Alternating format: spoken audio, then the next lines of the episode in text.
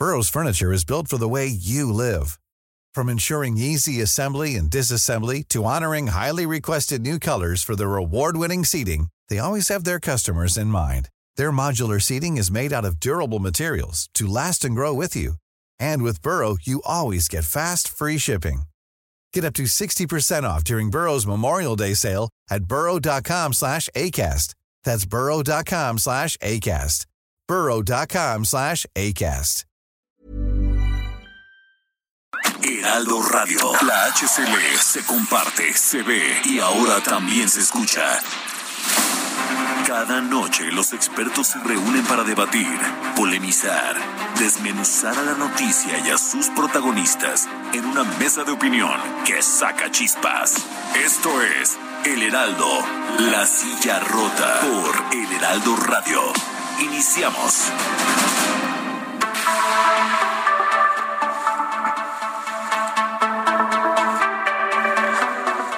Buenas noches, bienvenidas, bienvenidos a esta mesa de opinión, El Heraldo de México, La Silla Rota. Son las nueve de la noche en punto de este miércoles 30 de marzo del año 2022. A nombre de Alfredo González, titular de este espacio, le saluda esta noche su servidor Isaías Robles, quien informa que estamos transmitiendo totalmente en vivo desde nuestras instalaciones aquí en la Ciudad de México a través del 98.5 de su frecuencia modulada a todo el territorio nacional y el sur de Estados Unidos, gracias a la cadena nacional de El Heraldo Radio. Como cada miércoles, saludo a mi colega y amigo Jorge Ramos, director editorial de La Silla Rota, quien nos habla, por supuesto, de los temas que tendremos a lo largo de los próximos 59 minutos. Jorge, bienvenido, muy buenas noches, ¿cómo estás? ¿Qué tal? Muy buenas noches, Isaías, buenas noches al auditorio y pues como siempre agradeciendo el favor de, su atención. Y pues fíjate que eh, vamos a hablar de varios temas que están en, la, en la agenda de la discusión pública eh, nacional y en primer lugar, fíjate, eh, la reforma eléctrica del presidente Andrés Manuel Observador, pues se definirá ¿no? En, en la Cámara de Diputados, aunque eh, Morena y sus aliados necesitan 57 votos eh, para su aprobación. La Constitución establece las reformas a la Carta Magna requieren los votos de las dos terceras partes de los presentes, no necesariamente de los 500 legisladores que integran la Cámara de Diputados. Se toma en cuenta que quórum mínimo para aquella sesión es de la mitad más uno, es decir, 251. A partir de ahí se puede hacer pues, cualquier cantidad de combinaciones para alcanzar pasar esas dos terceras partes. Es decir, puede haber 251, que es con lo que tienes tu quórum, y a partir de ahí decir las dos terceras partes votaron a favor o en contra. Entonces allí el juego de las matemáticas es muy interesante y es yo creo que lo que le está apostando Morena y los aliados, es decir, a ver cuántos llegan, cuántos sí, cuántos no, cuántos votan. ¿Cuántos salen al baño casualmente, no? En el momento Hay que recordar que eh, hay varios casos allí en la historia legislativa, ¿no? Que nos remiten justamente a cómo en eh, decisiones muy importantes importantes y relevantes, ese voto de la persona que en ese momento salió al baño fue el decisivo y que permitió que una ley avanzara o que no, ¿no? Así es, así es. Pero bueno, ahí está este eh, breviario legislativo de lo que puede suceder. Volvemos al tema. El gobierno de Estados Unidos manifestó su preocupación por esta reforma y alertó que México podría perder inversión de ese país. Sin embargo, bueno, el presidente López Obrador eh, ha defendido el proyecto en la mañanera del pasado 1 de abril. Indicó que pues no aceptó que hubiera un grupo externo y añadió que no le cambiará nada al documento. Escuchemos. Bueno, este, en la plática nos eh, comprometimos y se va a hacer el día de hoy a entregarles eh, copia de la iniciativa, porque se contempla en la iniciativa lo de la transición energética. Nada más que no se le ha dado importancia a este apartado de la iniciativa. Toda la campaña en contra este, se ha desarrollado a partir de que nosotros queremos mantener plantas que producen energía sucia y que no estamos aceptando la nueva realidad de que vamos hacia las energías limpias o que le estamos limitando la posibilidad de crecimiento a las energías limpias. Todo eso es falso. Lo que hay detrás de ese planteamiento es que quieren mantener sus negocios sucios. Y entonces tratan de engañar con eso. Ahí están las cosas. Ese es, ese es, el, escenario. El diagnóstico que hace el, presidente López Obrador. Y para hablar justamente de este tema, damos la bienvenida a Gonzalo Monroy. Él es experto en energía, director general de la consultora GEMEC. Gonzalo, ¿qué tal? Bienvenido, muy buenas noches. Jorge, muy buenas tardes. Gracias a ti. También damos la bienvenida a Óscar Ocampo, coordinador de energía del Instituto Mexicano para la Competitividad, el IMCO. Óscar, ¿qué tal? Bienvenido, muy buenas noches. ¿Qué tal? Muy buenas noches, gracias por la invitación. Al contrario, gracias. Pues ahí están nuestros ponentes para debatir este tema esta noche, Jorge. Así es, y fíjense, el expresidente Enrique Peña Nieto impulsó la reforma eléctrica de 2013 que tanto ha criticado el observador al señalar que da beneficios ilimitados al sector eh, privado. El actual gobierno tiene la tendencia a denostar todo lo que se hizo en gobiernos anteriores, pero bueno, la pregunta es, ¿era necesario echar por la borda la reforma eléctrica del sexenio anterior? Se lo preguntamos a Óscar Ocampo. Óscar. Ah, te, diría un contundente no, no era necesario. Pero lo, que faltaba, los problemas que había en el sector eléctrico se pudieran atender perfectamente, o se pueden atender, mejor dicho, perfectamente, implementando plenamente las partes de la reforma que no se acaban de implementar. Pensamos, por ejemplo, en el mercado de medio plazo o en las subastas eh, perdón, en el mercado secundario de, de certificados de energía limpia, es decir, cuestiones regulatorias. Nada de eso requería un cambio legal, sino únicamente creatividad regulatoria y en el fondo lo más importante, un regulador verdaderamente independiente, es decir, una CRE verdaderamente independiente es el mejor aliado para, para el funcionamiento correcto del mercado eléctrico. Cambiar la constitución es no solamente eh, no era necesario, sino altamente contraproducente. Gracias, Oscar. Y bueno, eh, esta reforma eléctrica del presidente López Obrador ha causado pues una enorme controversia, ya lo hemos comentado. ¿Por qué debería preocuparnos lo que se apruebe en la Cámara de Diputados, Gonzalo Monroy, eh, experto en energía, director de la consultora GEMEC? Pues lo primero y lo principal tiene que ver con cuál va a ser el trato que le vamos a dar a la inversión privada, no solo en el campo de energía, sino en su conjunto de todo el país. Eso es importante porque México ya tenía firmados tratados internacionales, ya tenemos a través de la CFE contratos firmados con diferentes proveedores de electricidad e incluso teníamos un marco legal que permitía que quien tuviera eh, las inversiones pudiera poner su propia planta para su propio autoconsumo. Hoy la reforma que está proponiendo el presidente López Obrador es eliminar prácticamente de tajo cualquier posibilidad de que un privado, desde alguien que puso paneles solares en su casa a una gran escala, o las estas compañías y conglomerados que han venido a invertir a México, toda la electricidad se la tengamos que comprar a la CFE. De ahí justamente que estemos viendo eh, las acciones de inconstitucionalidad en la Corte, pero también lo que se decide en la Cámara de Diputados, ambas justamente con grandes implicaciones en el futuro y el devenir del crecimiento económico del país. Gracias, Gonzalo. Sí, muchísimas gracias. Y bueno, eh, la reforma eléctrica que busca busca que la Comisión Federal de Electricidad sea el principal proveedor de esta energía, quitando espacio a los privados. Eh, la pregunta es, ¿la, ¿la Comisión Federal de Electricidad tiene capacidad para hacerlo? La disminución en la competencia de proveedores de energía, y creo que es lo que debería importar al ciudadano también, podría causar que aumenten las tarifas. Óscar Ocampo, coordinador de energía del Instituto Mexicano para la Competitividad. La Comisión Federal de Electricidad no tiene la capacidad para absorber la demanda que se le quiere exigir, ni tendría por qué tenerla. Ninguna empresa en el mundo puede llevar a cabo todas las actividades que se le pretenden exigir a Comisión Federal de Electricidad, específicamente en la iniciativa que se discute la próxima semana en la Cámara de Diputados. Mantener de forma artificial ese 54% de generación sin consideraciones eh, tecnológicas, de eficiencia, económicas, tendría un costo altísimo para la CFE.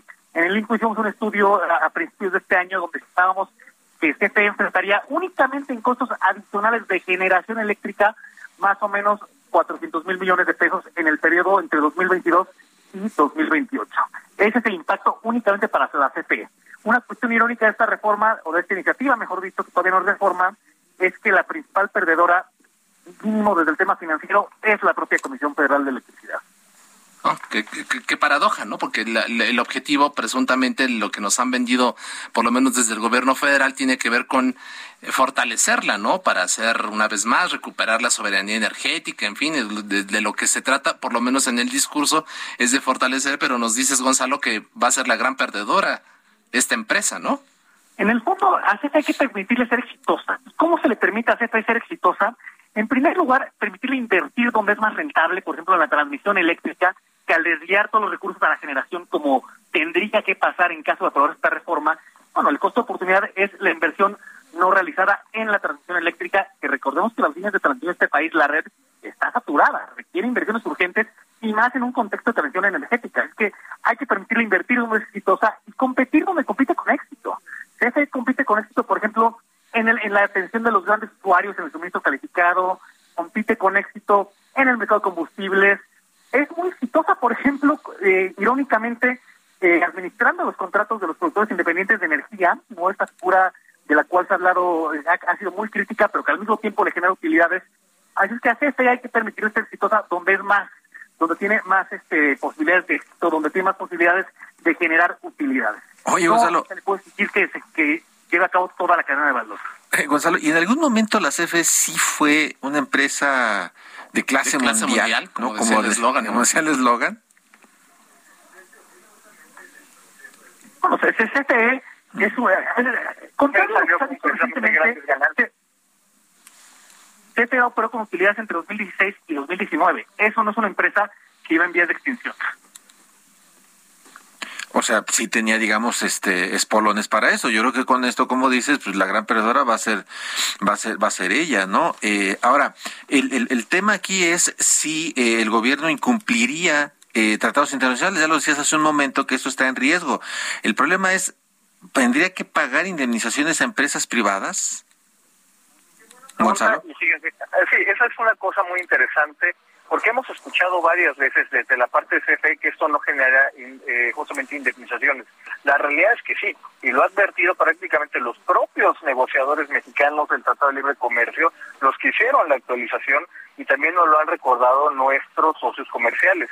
Hemos visto varias veces que el secretario de Estado John Kerry, hemos visto también ahora la embajadora de comercio Catherine Tai, de manera bastante explícita diciendo que esta regulación, esta iniciativa que se está presentando es violatoria no solo del espíritu, sino también de la letra. De hecho, las estimaciones, quizá la más conservadora, la da la, embajadora Tai, de 10 mil millones de dólares. Pero cuando contabilizamos incluso las afectaciones de los flujos futuros esperados de estas plantas, la cifra puede llegar hasta los 120 mil millones de dólares. Estamos hablando de prácticamente 8 o 9 puntos del PIB que tendríamos que pagar en juicios, en indemnizaciones y en casos de arbitraje. ¿Y a, ¿Y a, qué atribuir que, digamos, tú ya lo has comentado, tanto el embajador Kerry, el propio embajador Salazar, eh, ahora la, la, representante comercial de Estados Unidos, Catherine Tai, todos han advertido esto. ¿Por qué el gobierno federal no se niega a escuchar estos argumentos y, y, el propio presidente lo ha dicho, ¿no? Nosotros no tenemos que pagar absolutamente nada y, y, es decir, casi casi no nos importa, pero sí nos va a, sí nos va a costar lo que tú nos comentas. Efectivamente, y aquí hay que decirlo también con total claridad, ha habido una tremenda, abundante campaña de desinformación y de mentiras por parte del gobierno federal, especialmente por parte de la CFE. CFE, por ejemplo, no ha mostrado dos elementos claves que eran vitales para cualquier negociación con los partidos de oposición para buscar los consensos y lograr la aprobación de esta, de esta iniciativa. ¿Cuáles son esas cosas que CFE todavía el de hoy no ha mostrado? ¿Cuál es el monto de las indemnizaciones? Y el segundo, para mí personalmente el más importante, ¿cuál es la afectación en salud de los mexicanos? Uno de los puntos centrales de la iniciativa del presidente es poner a trabajar las plantas de carbón de combustóleo y quizá la gente de los que viven en la parte del Valle de México lo recuerdan de apenas la semana pasada, esos doble y triple hoy no circula, esa nata amarillenta, muchos de ellos dióxido de azufre, precisamente que queman las termoeléctricas de la CFE. No, ACP no ha dado un costo justamente de cuánto costaría adicionalmente en salud este tipo de emisiones. Y sin esa información, creo yo de una manera bastante responsable, los diputados de la oposición han dicho que no pueden votar a favor de esta iniciativa. Ahora, eh, Óscar Ocampo, yo te preguntaría, el presidente del observador ha dicho en reiteradas ocasiones que no le piensan eh, cambiar ni una coma a, la reforma y pues minimiza ¿no? los rechazos eh, a, la, a, la, misma. Eh, pero ¿sabemos cuántos amparos hay contra la reforma? Contra la iniciativa de reforma que mañana, bueno, contra la reforma a la ley de la industria eléctrica que se que se decide mañana en la, en la Corte Constitucionalidad o no, hay cientos de amparos, hay cientos de amparos en los tribunales colegiados que, que están por resolverse. Así es que, aunque mañana se define si la reforma o partes de la reforma son constitucionales o no lo son, todavía queda un camino largo en, en la parte de los amparos, porque eso sigue su curso.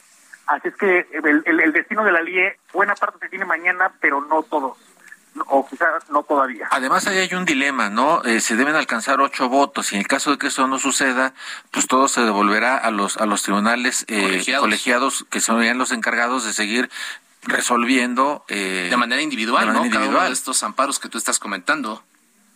Así es, en caso de que no se reúnan los ocho votos para declararla inconstitucional o declararla en su totalidad, ¿no? Porque es posible que, que partes, que artículos de la ley se declaren inconstitucionales y otros no, ¿no? Pero sí, efectivamente, en caso de no reunirse los ocho votos, esto regresaría a los tribunales colegiados, que serían los los que tendrán que resolver los cientos y cientos de amparos que hay de empresas y de organizaciones contra la reforma del año pasado. ¿Y, qué pasaría en los hechos? Mientras esto ocurre, mientras los tribunales eh, resuelven esto, ¿qué, pasa, digamos, con el, en la operación diaria del sector y de la industria eléctrica en México? Bueno, dependiendo de qué suceda mañana, ¿no? Quizá lo más importante es se declara inconstitucional o no la parte del despacho eléctrico. ¿Qué es el despacho? Es el orden mediante el cual el operador del sistema, que es el SENACE, decide qué centrales en qué momento inyectan su energía a la red. Así es que si se declara inconstitucional el nuevo orden de despacho, seguirían las cosas como funcionan actualmente, ¿no? Que es que en cada nodo, recordemos que el sistema eléctrico mexicano es nodal, en cada nodo la, central que tiene el costo marginal más bajo es la primera que mete su energía a la red y así sucesivamente hasta que se satisfaga la demanda. Eso seguiría este, funcionando como actualmente lo hace y en caso de que, de que no se declara constitucional, las empresas todavía tienen que están paradas y que tienen suspensiones para poder seguir operando en la medida que se resuelva su amparo, no porque se mantienen las, las suspensiones contra esta reforma. Así es que el, el mínimo en el minuto uno o en el día después de la del voto de la Corte, las cosas no cambiarían demasiado, sino hasta que resuelvan los tribunales colegiados. Uy, o sea que esto va para largo.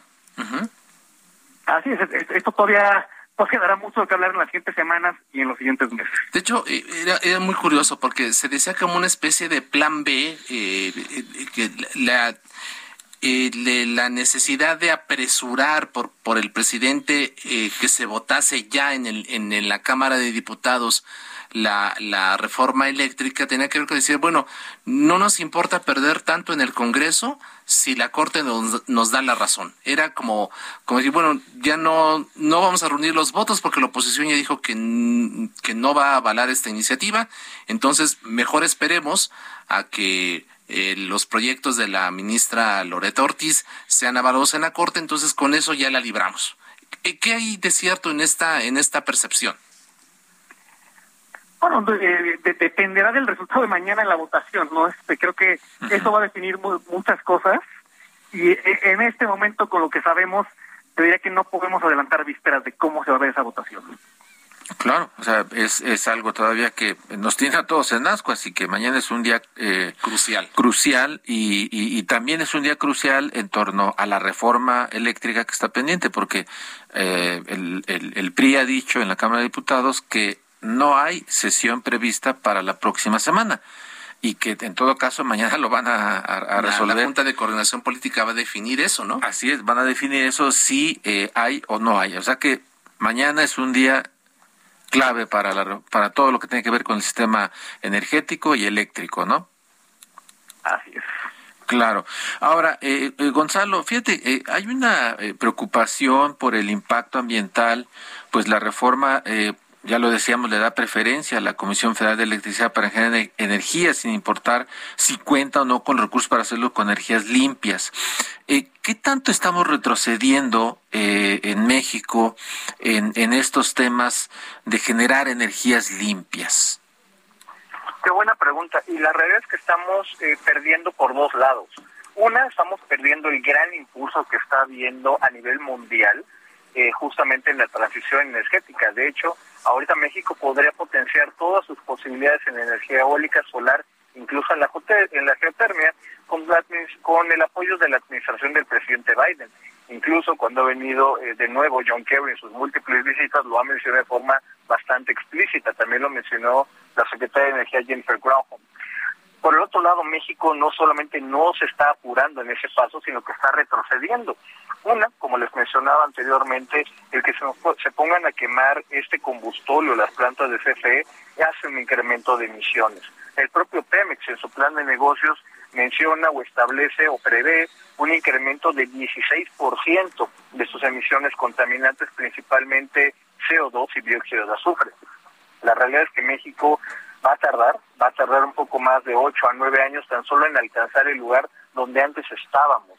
Esto obviamente sin considerar, independientemente de lo que muy bien platicaba Oscar de los escenarios de la Corte, que no se ve, a pesar de los resultados que vaya a haber, que pues, se reinician cosas como las subastas eléctricas, las cuales fueron altamente beneficiosas para México para asegurar energía limpia de muy bajo costo. Cabe recordarle a la gente que en su momento las subastas eléctricas le dieron a México el precio más barato de energía eólica del mundo y el segundo más barato detrás de Oman, un país petrolero allá en, el Medio Oriente, de todo el mundo. Todo esto son siguen siendo los recursos que tiene México, pero que por decisiones de política económica y de política energética no se están llevando a cabo. Esto implicaría también eventualmente violaciones a algún, más allá de los tratados comerciales, por ejemplo, al Acuerdo de, país, de, de París que, México suscribió en su momento, y también esto implicaría algún tema de eh, demandas desde el extranjero por este incumplimiento.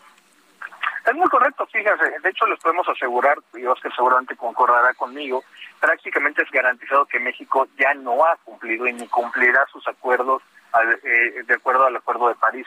Incluso una forma más importante, y eso es una de los amparos que no ha resuelto todavía la Corte, que tiene que ver justamente con el amparo que ha presentado Greenpeace. Todos los amparos que estamos viendo que empezaron ayer y que continuarán y se definirán mañana son en materia de competencia económica, una libre competencia de acuerdo al artículo 28.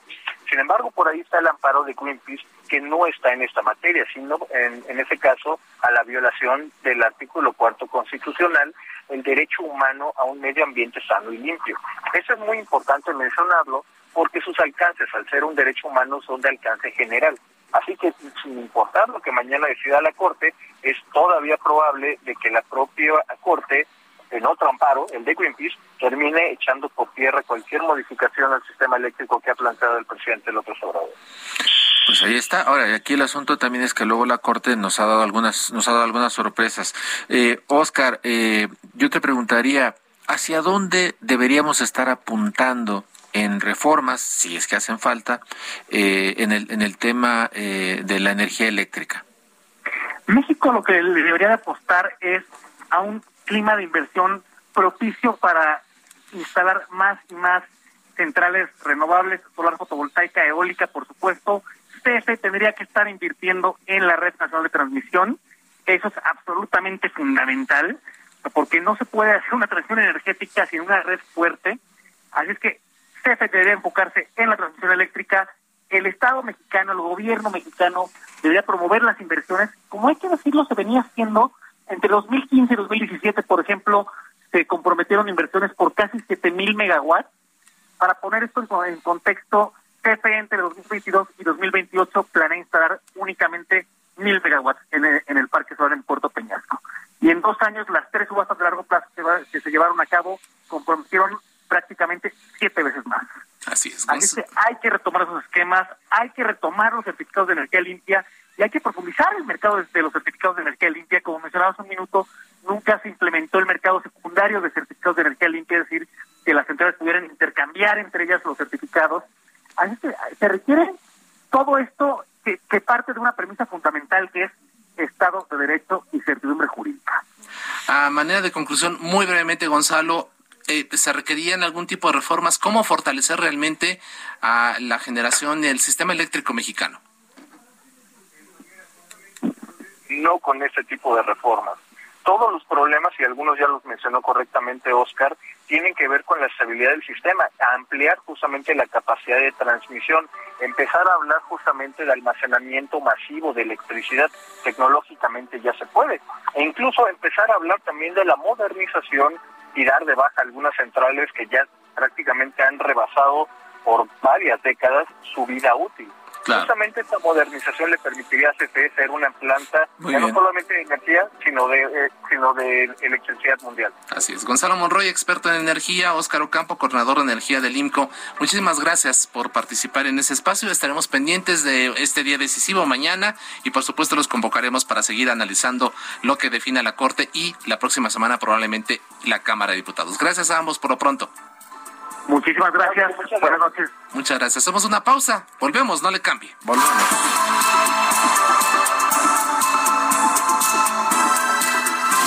Esto es Mesa de Opinión, La Silla Rota. La polémica y el debate continúan después del corte. No te vayas. Heraldo Radio.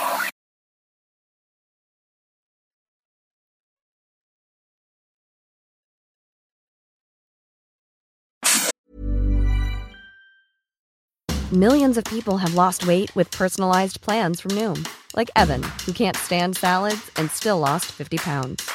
Salads, generally, for most people, are the easy button, right? For me, that wasn't an option. I never really was a salad guy. That's just not who I am. But Noom worked for me. Get your personalized plan today at Noom.com. Real Noom user compensated to provide their story. In four weeks, the typical Noom user can expect to lose one to two pounds per week. Individual results may vary.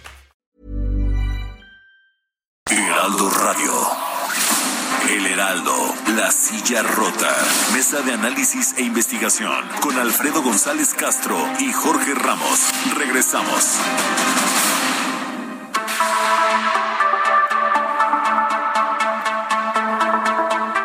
9 de la noche con 30 minutos. Continuamos aquí en la mesa de opinión El Heraldo de México, La Silla Rota. A nombre de Alfredo González, titular de este espacio, le saluda esta noche su servidor Isaías Robles con la eh, inteligente y amable compañía de mi colega y amigo Jorge Ramos. Jorge, nueva cuenta, eh, tuvimos una conversación muy interesante sobre el tema de la industria, el futuro de la industria eléctrica, ¿no? Por dos sentidos, por lo que vaya a ocurrir mañana en la Corte con la decisión que vaya a asumir la, la, sala, la sala superior. Y por otro lado pues el debate que está pendiente ahí en la Cámara de Diputados que veremos si se puede hacer o no la próxima semana como lo ha planteado Morena. También de eso mañana vamos a tener definiciones. Así que pues ahí está en el podemos decir que el futuro de la industria eléctrica en México está en una moneda que está en el aire todavía. Así es, y mañana vamos a ver de qué lado va a caer. Y bueno, ese es uno de los temas que están en la discusión y en la agenda pública. Y otro de los temas que hay que ponerle pues luz, tratar de ver cuáles son los mitos y las realidades, ¿no? De todo lo que se dice, de lo que sucede. Tiene que ver con lo que va a pasar este domingo 10 de abril, en donde México vivirá por primera vez un proceso de revocación de mandato en el que la ciudadanía podrá optar entre eh, eh, que el presidente Andrés Manuel Observador termine su gobierno de seis años en 2024 o revocarlo por eh, pérdida de confianza. la pregunta que estará en, en, las boletas el próximo domingo es, ¿estás de acuerdo en que a Andrés Manuel López Obrador, presidente de los Estados Unidos mexicanos, se le revoque el mandato por pérdida de la confianza o siga en la presidencia de la República hasta que termine su periodo? Esa es la pregunta que estará en las boletas, eh, que estarán en las casillas el próximo domingo. Y pues bueno, ya lo comentabas, Jorge, este tema ha generado una enorme controversia, muchas dudas entre la población. Y para hablar de todo ello, saludamos a nuestros segundos invitados de esta noche. Se encuentra en la línea telefónica el analista político e historiador José Antonio Crespo. Doctor, ¿qué tal? Bienvenido, muy buenas noches. ¿Qué tal? Buenas noches. Muchas gracias. Y también se encuentra ya en la línea telefónica Jimena Medellín. Ella es experta del Centro de Investigación y Docencia Económicas, el CIDE. Jimena, ¿qué tal? Bienvenida. Hola, muchas gracias. Gracias a ambos por aceptar nuestra convocatoria. Así es. Y bueno, el presidente López Obrador ha defendido a capa y espada este proceso de revocación de mandato. Eh, preguntamos, José Antonio Crespo, ¿cuáles son los mitos y las realidades en torno a este ejercicio? Bueno, es, un, es una figura que existe en otros países que eh, a su vez lo retomaron y lo adaptaron al sistema presidencial de los sistemas parlamentarios, donde en cualquier momento, si el Congreso lo decide por mayoría, se puede remover a un primer ministro, que a su vez él se puede defender disolviendo el Congreso. Pero en fin, el hecho es de que en los sistemas parlamentarios existe la posibilidad todo el tiempo de remover a un primer ministro que no esté haciendo bien las cosas o que abuse del poder. El régimen presidencial no tenía esa figura, eventualmente salió una adaptación que es esta revocación de mandato, mucho más rígida, con fecha fija eh, generalmente, y que en muchos países ha generado muchas tensiones. Ahora, pocos países presidenciales lo tienen a nivel eh, de la presidencia. Estados Unidos lo tiene a nivel en algunos estados, a nivel de gobernador. En América Latina son tres países, Venezuela, Bolivia, creo que Ecuador, y ahora recientemente México. El problema que muchos ven o vemos es que fácilmente este instrumento se puede utilizar para exactamente lo contrario de la revocación, que es eh, la promoción, la propaganda del presidente en turno, dependiendo de las circunstancias, dependiendo de cómo lo manejen, eh, pero es muy eh, frecuente y fácil que el gobierno, siendo esto un instrumento ciudadano, estrictamente, lo, lo tomen, lo controlen y lo utilicen y lo manejen, de tal manera que termina siendo un ejercicio de propaganda para el presidente. Creo que eso es lo que está pasando y por eso mucha gente está diciendo, no, yo no voy a ir porque esto a final de cuentas y en las condiciones en las que estamos, etcétera, más que la posibilidad de una revocación, eh, va a ser un ejercicio de campaña una vez más de fortalecimiento, de relegitimación del presidente. Y yo no quiero contribuir a eso, dicen, entonces no voy a ir a inflarle la participación, porque el criterio de éxito, si ya podemos asumir, la mayoría de los analistas, de los encuestólogos asumen que no hay posibilidad de ganarle al presidente y de que gane la revocación. Entonces, ¿cuál es el criterio? que más fortalecería de este ejercicio a López Obrador? Pues el nivel de participación. A mayor participación, independientemente de que gane con un porcentaje muy alto o no tan alto, dentro de los que votan, pero el nivel de participación es lo que más permitiría legitimar el ejercicio y en esa medida salir más fortalecido López Obrador. Por eso es que una gran cantidad de opositores de López Obrador bajo estas consideraciones, así lo ven, este, dicen, no, pues voy a participar, nada más le voy a inflar más su legitimación. Eh, mejor no voy y lo abandono tanto como sea posible, porque en la medida en que la participación sea baja, como en la consulta de agosto, pues pierde sentido, pierde fuerza, y por eso es que muchos, muchísimos de los opositores, no sé el porcentaje, ¿eh? pero muchos de los opositores del observador dicen, mejor no voy, porque además ha estado plagado de trampas este ejercicio. Se ha violado abiertamente la ley, lo estamos viendo todos los días. Hoy mismo, hoy mismo, la Constitución, ¿no? Así es, y el, y el secretario de Gobernación, la eh, Claudia Sheinbaum, los gobernadores, este, en fin, secretarios, otros secretarios de Estado, etcétera, han violado flagrantemente la ley que ellos mismos aprobaron eh, y como ahora les estorba, pues la violan sabiendo que, que no les va a pasar nada. Entonces está, ha estado muy sucio el procedimiento. Los Todos estos eh, espectaculares, pues ¿quién los pagó? Porque está prohibido usar recursos públicos también para la promoción de estos ejercicios. ¿De dónde salió toda esa publicidad en favor de la participación y en concreto en favor de López Obrador? Entonces, muy sucio el procedimiento y por eso mucha mucha gente, siendo opositores del López Obrador, han decidido no participar. ¿Cuántos? No lo sé, porque no lo han medido bien las encuestas desde mi punto de vista. Otros opositores dicen, sí, vamos, vamos, hay que aprovechar, a lo mejor ganamos, y si no, por lo menos expresamos nuestro descontento. Son dos puntos de vista muy distintos, a partir de premisas y cálculos muy distintos, que te llevan justo a la conclusión contraria. Conviene participar y los otros dicen no conviene participar. Yo digo que cada quien vote o no vote según su propio cálculo.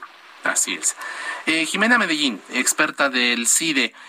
¿Cómo debemos interpretar este proceso? ¿Como un acto de democracia participativa o como lo advertía también hace unos minutos el doctor Crespo, como un intento del presidente López Obrador de legitimarse eh, para la segunda mitad de su administración?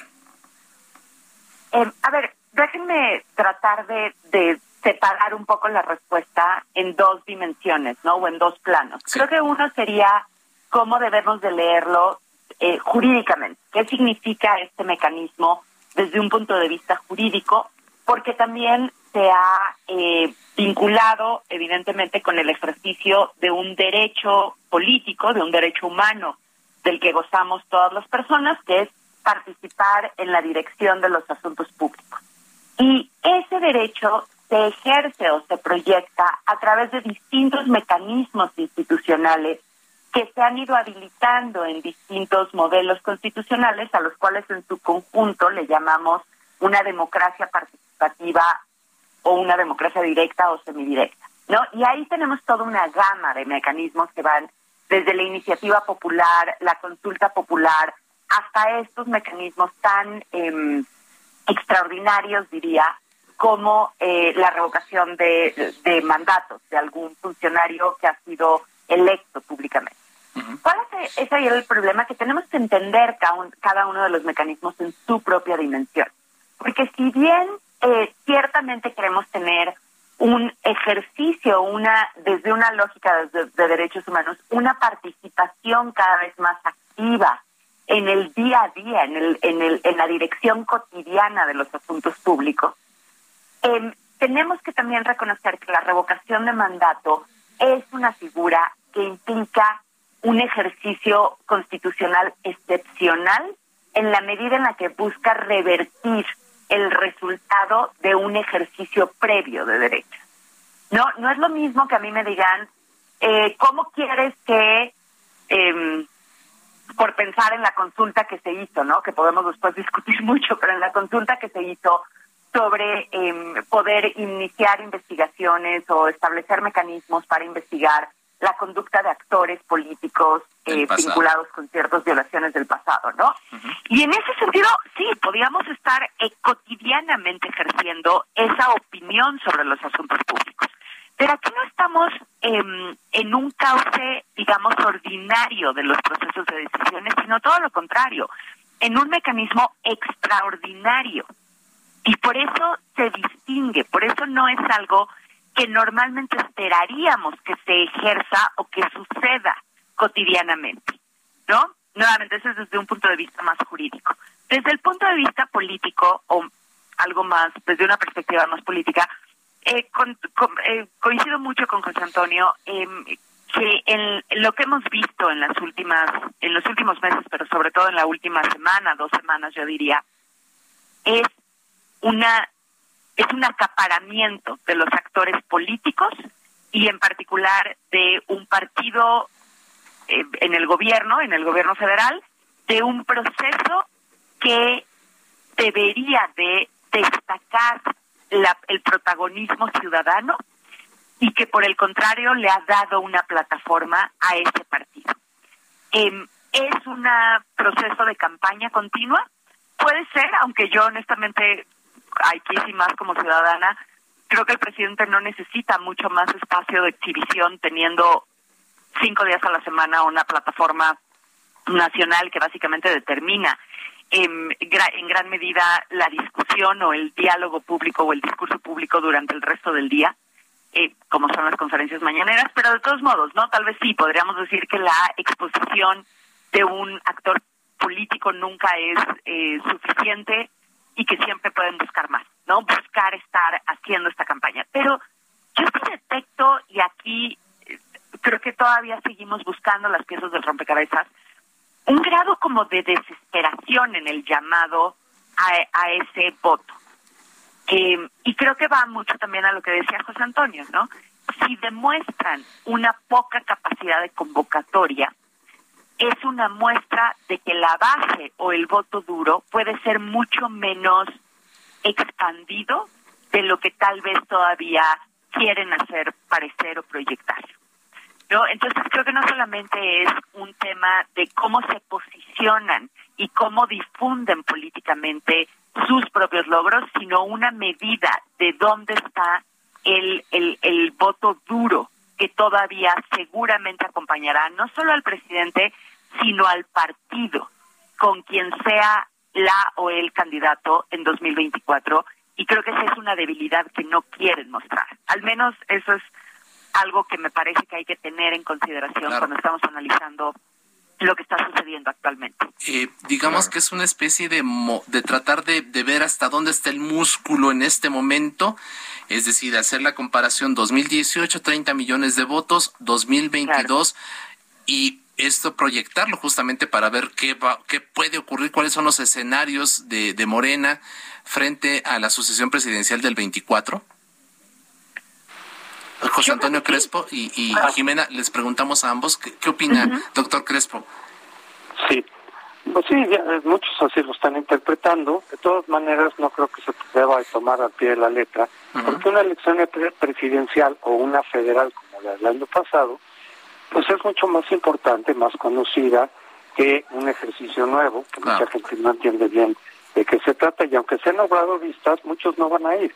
Pero eso no quiere decir que no votarían por Morena otra vez en una elección presidencial o, o, de Congreso. Entonces, no se puede tomar al pie de la letra el número de gente que vaya a votar por López Obrador. Pero él invita, vuelvo a mi punto, él invita a todos a participar, eh, reta a los opositores, no que muy enojados pues vayan. ¿Por qué? Porque, porque el indicador que a él le importa más, sabiendo que va a ganar la consulta, el indicador que le importa es el nivel de participación. Este, porque entonces sí, decir, miran, hicimos un ejercicio en el que yo salí ganando y que muchísima gente participó. A que si lo dejaran, solo pongamos el escenario totalmente contrario, que nadie de la oposición fuera, cosa que no va a pasar, pero digamos, y con un 8% de participación y puros obradoristas, que el resultado fuera 100% en favor del observador, pues bueno, hicieron su propia fiesta, ¿no? Como las que hacen en el Zócalo, y eso, y eso no refleja nada y se devalúa ese ejercicio. Eso es lo que no quiere lo que pase. Por eso él sí quiere que vayan muchos opositores, claro, no al grado de que ganen, pero él está seguro, y yo creo que con razón, de que ya no tiene ganada. Hay muchos indicadores para saber que este ejercicio lo tiene ganado. Lo que él quiere es simplemente que haya más participación para que tenga más legitimidad este ejercicio y por lo tanto de ahí él derive más fuerza política. Pero yo quisiera decir otra cosa, si me permite. Sí, claro. Creo que la otra intención que sobre la marcha está tomando el gobierno es que esta va a ser otra vez un instrumento para golpear la línea. Ya lo hemos estado viendo. Pero una vez pasada la consulta, incluso precisamente si la participación no es muy alta, claro que inmediatamente van a acusar al INE pese a que ellos, Morena y, el, gobierno, no le quisieron dar los recursos suficientes para que todo el mundo pudiera fácilmente votar como en una elección presidencial, sino que se quedaron con una tercera parte de casillas, lo mejor distribuidas posible, pero siempre van a decir, claro, el INE, claro que tendremos que contestar los demás, bueno, muchos, este, eh, decir, pues que ustedes no son los que no le quisieron dar dinero, entonces son ustedes los que no querían que estuvieran las casillas completamente eh, eh, instaladas, igual que en una elección presidencial. Entonces el INE hizo lo que pudo y así lo advirtió. Si no me dan el presupuesto, igual y no puedo hacer la consulta, el tribunal le dijo, sí, hazla con lo que tengas. Ok, y el INE cumple, pero no cubrió todas las casillas y esa no va a ser su culpa, sino de quienes no le dieron el, presupuesto no le, quería, no, no le quisieron dar los recursos necesarios, pero ¿cuánto se habrán gastado en la propaganda? ¿Cuánto en los espectaculares? No, no tengo idea, pero, pero no es barato todo eso. ¿eh? Y además lo vimos en, en todo el país, ¿no? Eh, los espectaculares. Hoy mismo vimos un, un eh, meeting que aparentemente lo habían convocado para la reforma eléctrica, pero acabó siendo un eh, acto casi, casi como de fin de cierre de campaña, ¿no? En torno a lo que va a pasar el domingo, ¿no? Que es esta consulta revocatoria. Total que sí, está muy, muy nebuloso el tema de los recursos que por un lado se les, se les camotearon al INE para hacer una, una mejor organización y por el otro lado vemos que fluyen eh, cuestiones que ni siquiera sabemos pues de quién quién las quién las pagó no y yo quisiera preguntarle eh, gracias doctor, Crespo preguntarle a, Jimena Medellín eh, a ver qué pasa si no se logran los 37 millones de participantes que la harían digamos vinculatoria. no para los efectos que se que se convoca este qué pasaría si no se logran esos 37 millones de votos y qué pasa si participa ese número de ciudadanos pues a ver jurídicamente si no participan no pasa nada no simple y sencillamente es un resultado que está pero que no es vinculante jurídicamente o constitucionalmente. Em, nuevamente por qué se pone un porcentaje tan alto a ver, como ya lo decía ahorita José Antonio, incluso en una elección federal, en México sí pasamos el 40%, pero 40% de participación en un proceso electoral es bastante alto, no es algo menor, ¿no? Nos puede sonar muy poco, pero no es tan, no es tan poco. En algo que todavía no es tan conocido, que no está involucrado, o sea, que culturalmente no está asimilado, que no Em, implica el ejercicio de múltiples o la elección de múltiples autoridades, sino algo muy acotado. Eh, es difícil, es difícil ver em, o pensar en que se vaya a lograr, incluso en el mejor escenario, sea de la oposición o sea de Morena, ¿no? De cualquiera de las personas que están eh, convocando al voto. Incluso, por ejemplo, cuando eh, se comparan elecciones intermedias con una elección presidencial, nunca es el mismo número de votos y eso que es una elección también y no se alcanza, ¿no? Claro. Exacto. O sea, pero pero el que le pongan un porcentaje tan alto no es casualidad, es precisamente por lo delicado que es el resultado, por las implicaciones político-institucionales o político-jurídicas que conlleva la revocar, quitar a un presidente. También ya lo decía José Antonio, la revocación de mandato no es común a nivel de ejecutivos federales. Puede ser común en otro tipo de cargos de elección popular, pero no a este nivel por las características mismas de la figura del Ejecutivo Federal en países presidencialistas.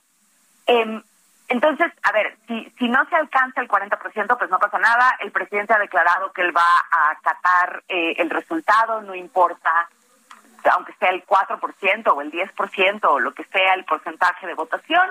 Eh, vaya, no, no hay, en realidad no está corriendo ningún riesgo político al decir eso, porque también coincido en que es muy claro que, que el porcentaje que se presente a votar va a ser, la mayoría va a ser favorable eh, a, la pregunta de la permanencia, lo cual es una pregunta que no debería de haber estado en ese en esa boleta, pero así quedó después de una decisión muy controvertida de la Suprema Corte. Em, pero al final de cuentas jurídicamente no hay mayor impacto.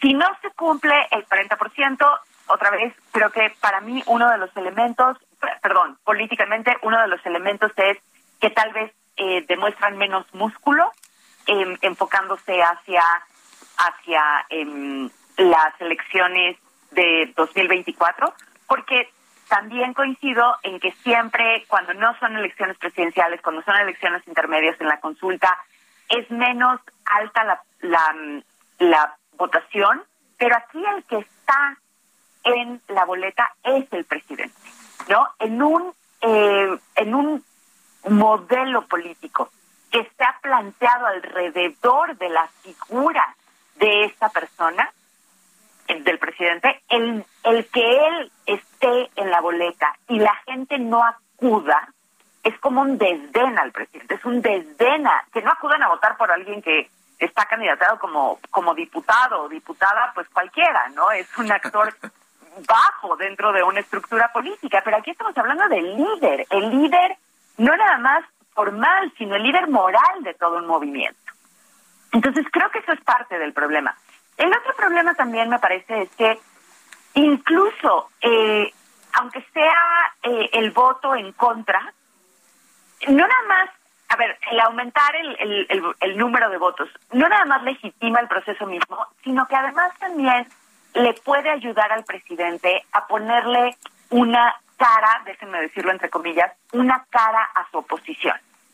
Creo que algo que ha, eh, le ha faltado en estos, en esto, en este tiempo, en estos años a Morena, es una oposición real, genuina, que pueda, digo, real o genuina, o aunque sea retórica, que les ayude también a cuestionarse como movimiento.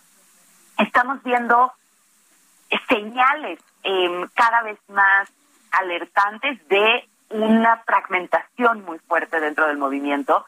¿Y qué es lo que ayuda a cuestionar el movimiento? Tener un enemigo común.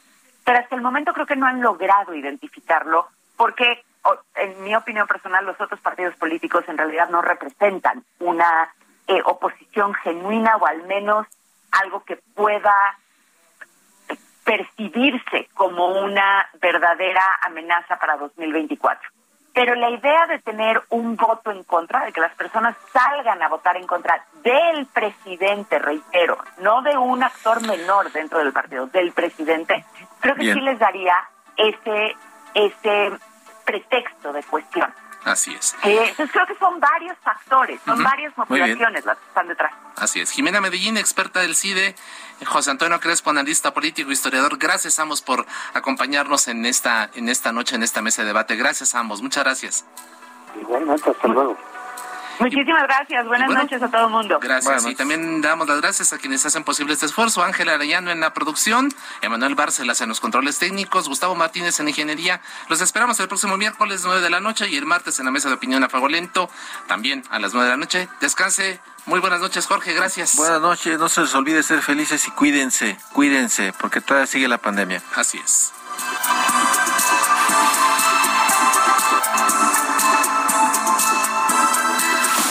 La polémica por hoy ha terminado. Te espera el próximo jueves para que, junto con los expertos, analicemos la noticia y a sus protagonistas. Esto fue El Heraldo, la silla rota, por El Heraldo Radio, con la H que sí suena. Hasta entonces. Heraldo Radio 98.5 FM, una estación de Heraldo Media Group, transmitiendo desde Avenida Insurgente Sur 1271, Torre Carrachi, con 100.000 watts de potencia radiada. Hi, I'm Daniel, founder of Pretty Litter. Cats and cat owners deserve better than any old-fashioned litter. That's why I teamed up with scientists and veterinarians to create Pretty Litter. Its innovative crystal formula has superior odor control and weighs up to 80% less than clay litter. Pretty Litter even monitors health by changing colors to help detect early signs of potential illness. It's the world's smartest kitty litter. Go to prettylitter.com and use code ACAST for 20% off your first order and a free cat toy. Terms and conditions apply. See site for details.